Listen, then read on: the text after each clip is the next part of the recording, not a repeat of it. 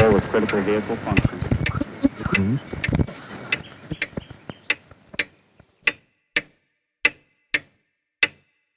Herzlich willkommen zu Zukunft Denken, Episode 57.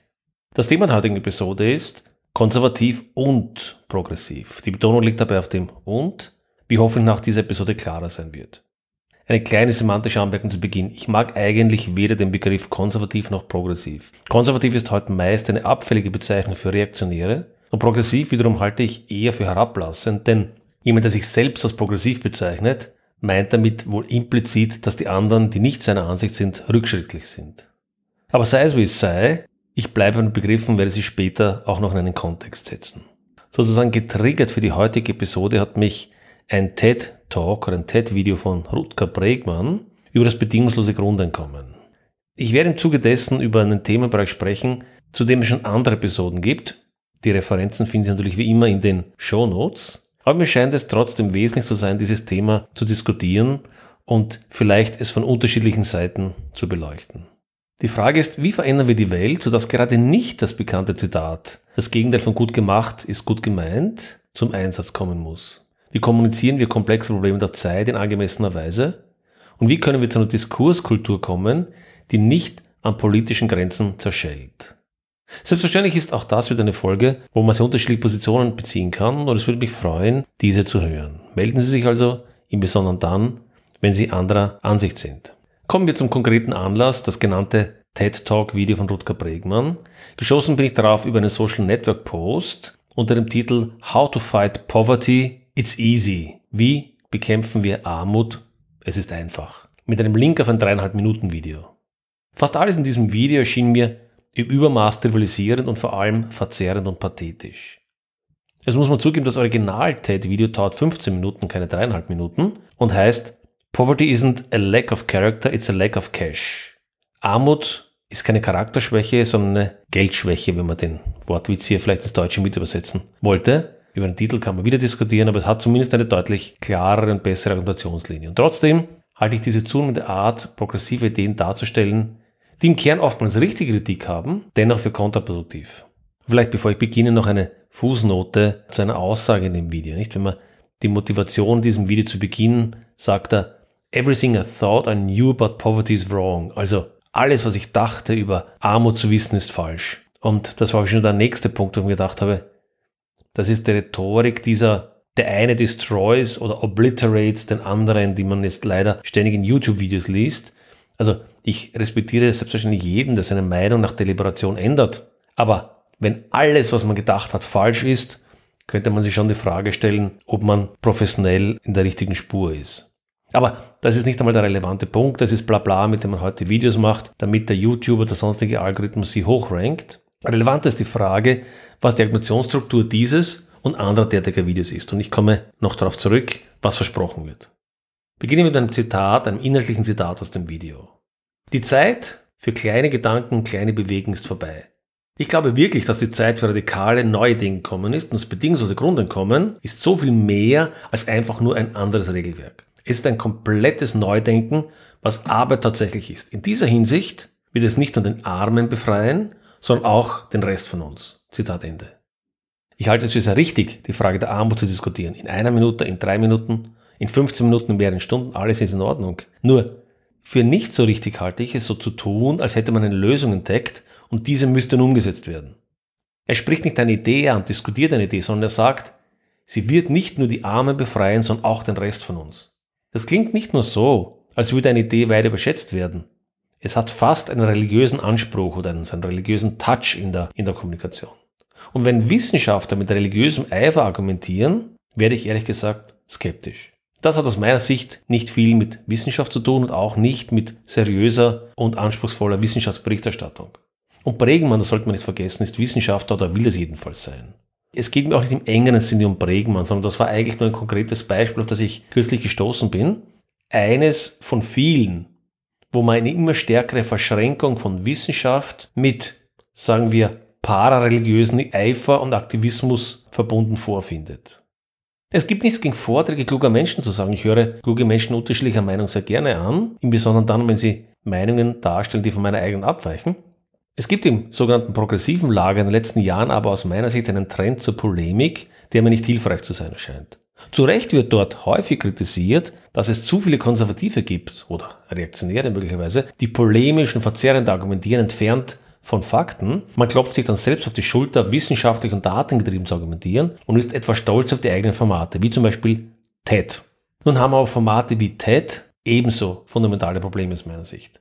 Viele der Vorträge haben etwa das Schema, erstens, hier ist ein sehr komplexes Problem. Zweitens, hier ein paar Gedanken, die du noch nie hattest, ich aber schon, beziehungsweise in der rhetorischen Verstärkung der Position siehe Bregmann. Auch ich hatte das kürzlich nicht begriffen, aber diese und jede einfache Erkenntnis hat alles verändert. Und drittens, und hier ist die überraschend einfache Lösung. Man müsste sie nur umsetzen und die Welt wäre besser. Häufig auch noch ergänzend eine überraschend einfache Lösung, an die vor mir noch niemand gedacht hat.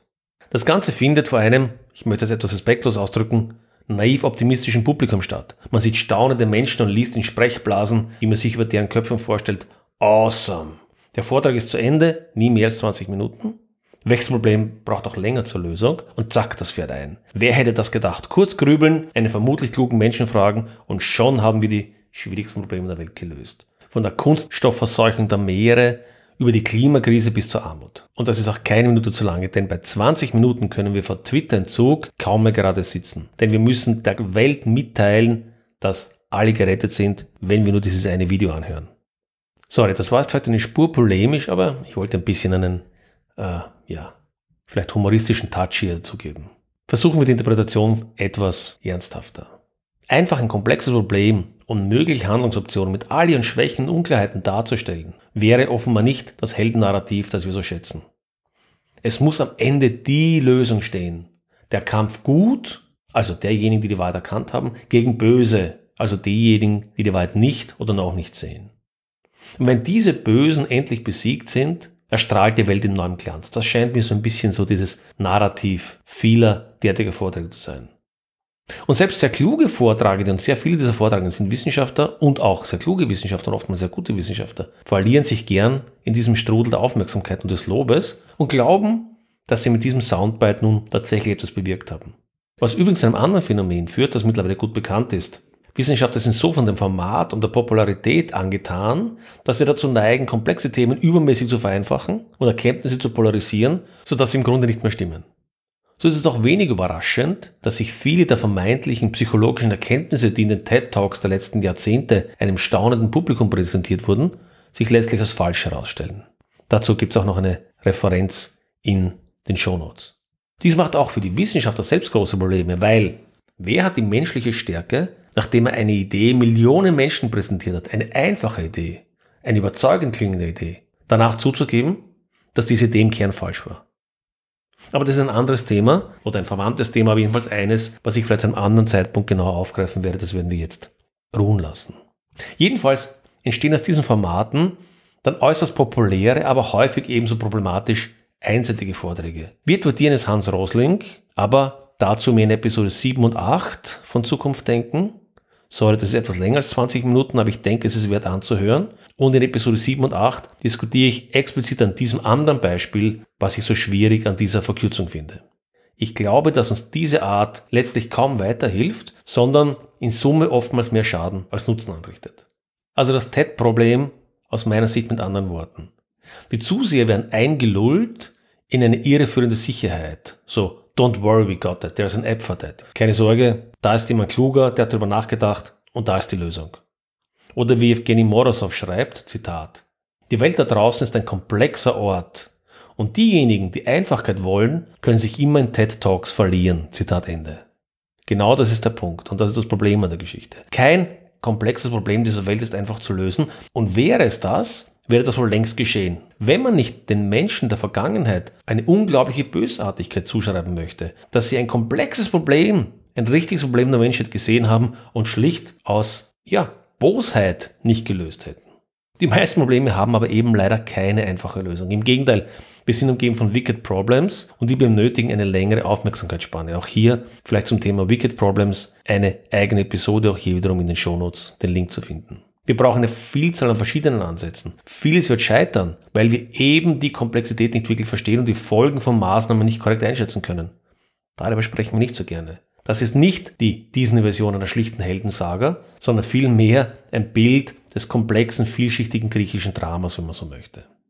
Das ist eine generelle Schwäche des progressiven Aktivismus und reaktionäre Ideen gleichermaßen. Und damit ein Einfallstor auch des populistischen Autoritarismus. Der findet sich folgendes Zitat auch in dem sehr interessanten Buch von Robert Greene, The 48 Laws of Power, die 48 Gesetze der Macht.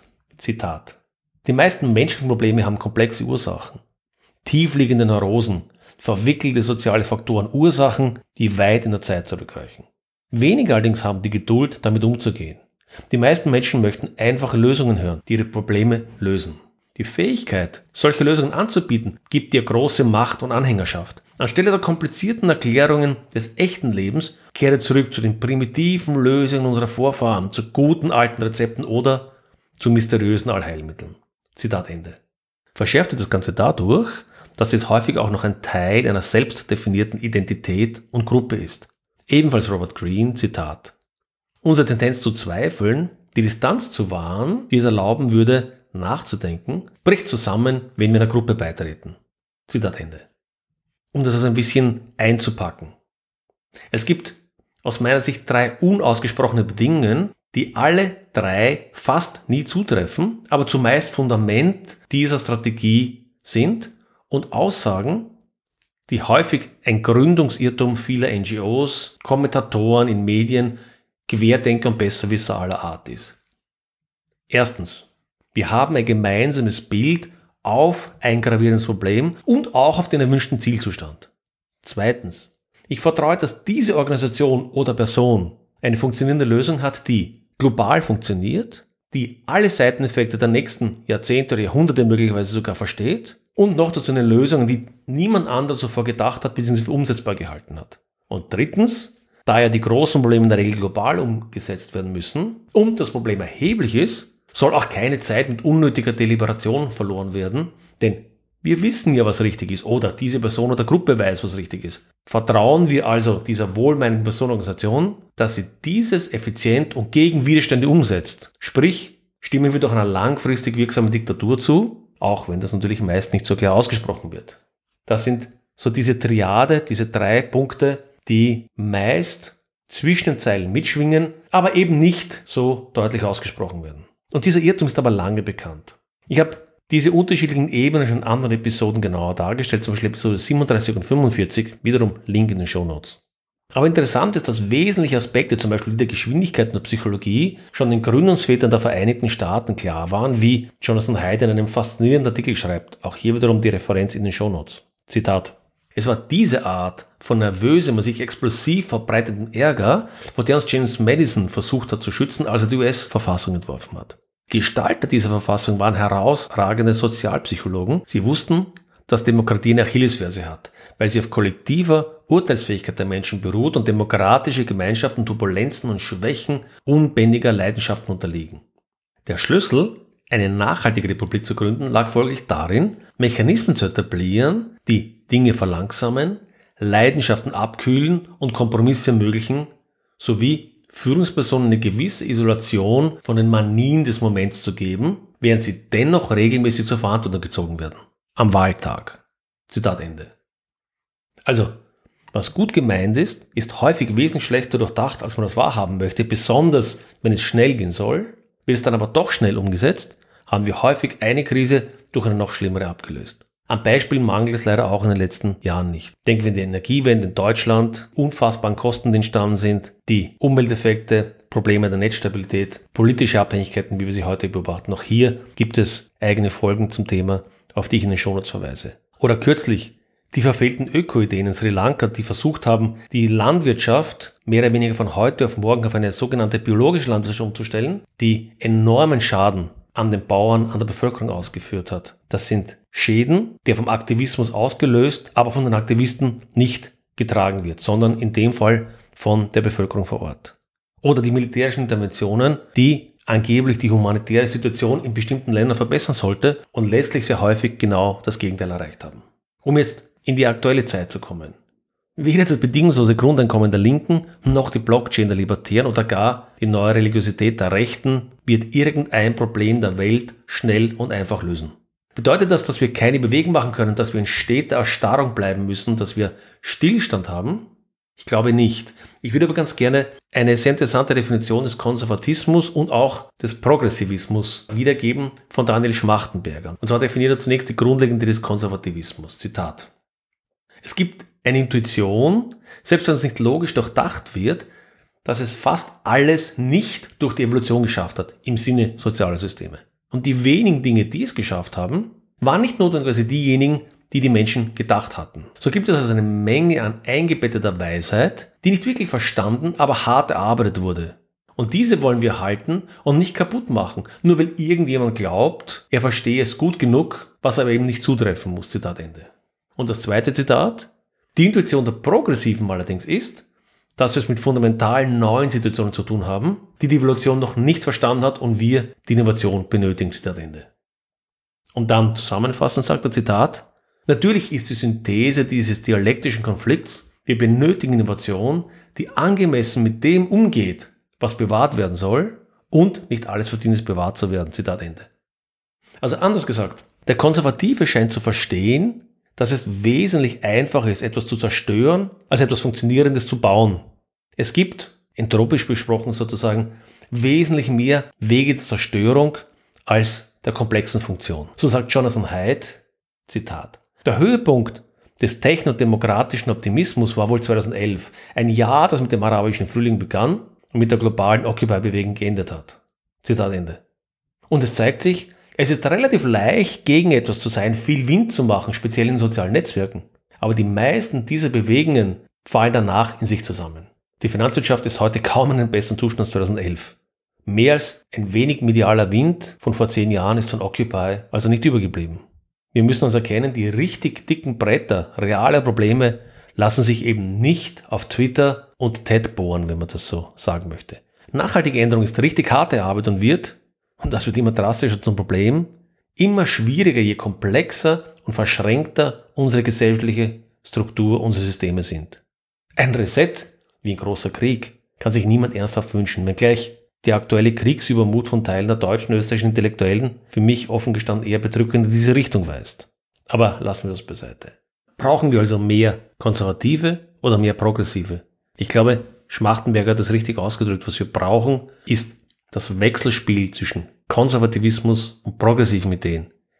Den konstanten, den engagierten Austausch. Die Konservativen achten darauf, dass wir nicht Dinge kaputt machen, die wir nicht richtig verstehen. Und die Progressiven achten darauf, dass wir uns nicht in Erstarrung des ewig Alten verlieren.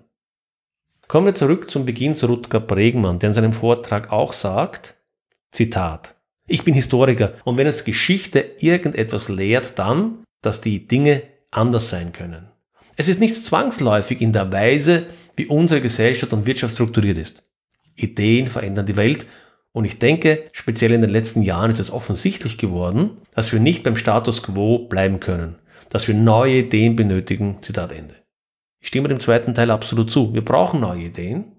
Und ja, wir sollten den Status quo verändern wollen und verändern. Aber die Geschichte lehrt uns nicht nur eine Sache, sie lehrt uns, denke ich, auch noch etwas anderes, nämlich dass radikale Ideen und Revolutionen in der Regel mehr Schaden als Nutzen angerichtet haben.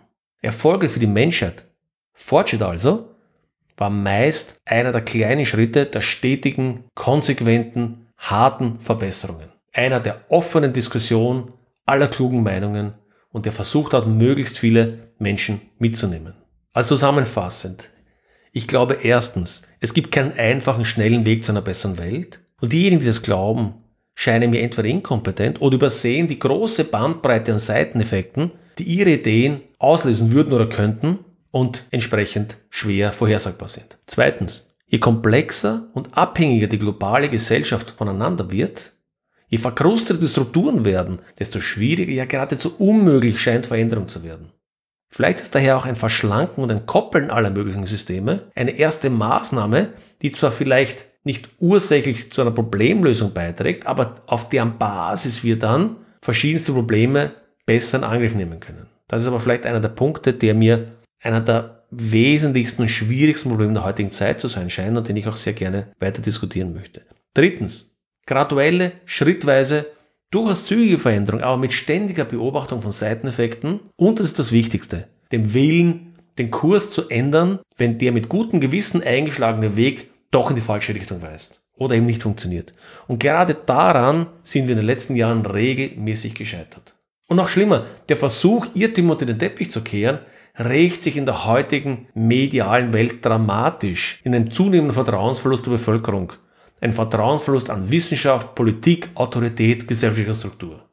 Viertens. Formate und Aussagen, im Besonderen von Wissenschaftlern, die nahelegen, dass es einfach und schnelle Wege gibt, komplexe Probleme zu lösen, sind nicht hilfreich. Sie sind eine Vermischung von Aktivismus und Wissenschaft. Und ich glaube, auch hier habe ich meine Meinung vielleicht etwas geändert, diese Vermischung von Aktivismus und Wissenschaft ist in den seltensten Fällen eine gute Idee. Derartige Aussagen sind entweder keine ernsthaften Beiträge, stellen oftmals schlicht ein Selbstmarketing vor Inhalte oder legen im schlimmsten Falle offen, dass sich der Wissenschaftler mit dem Thema selbst nicht gründlich genug beschäftigt hat.